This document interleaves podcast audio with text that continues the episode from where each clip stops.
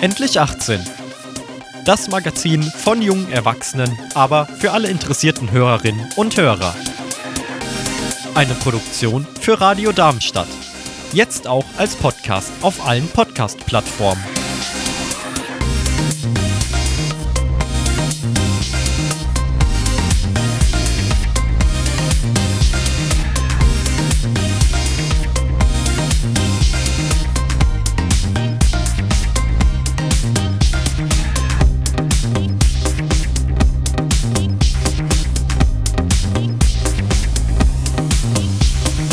Endlich 18. Immer noch ein Tabu? Die psychische Gesundheit. Warum ist das so?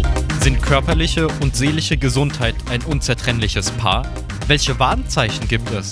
Wie läuft die Therapie ab? Wie hängen Traurigkeit und Kreativität zusammen? Wie kann Lächeln helfen? Das und noch mehr weiß unsere Expertin. Sonntag, 17 Uhr, einschalten.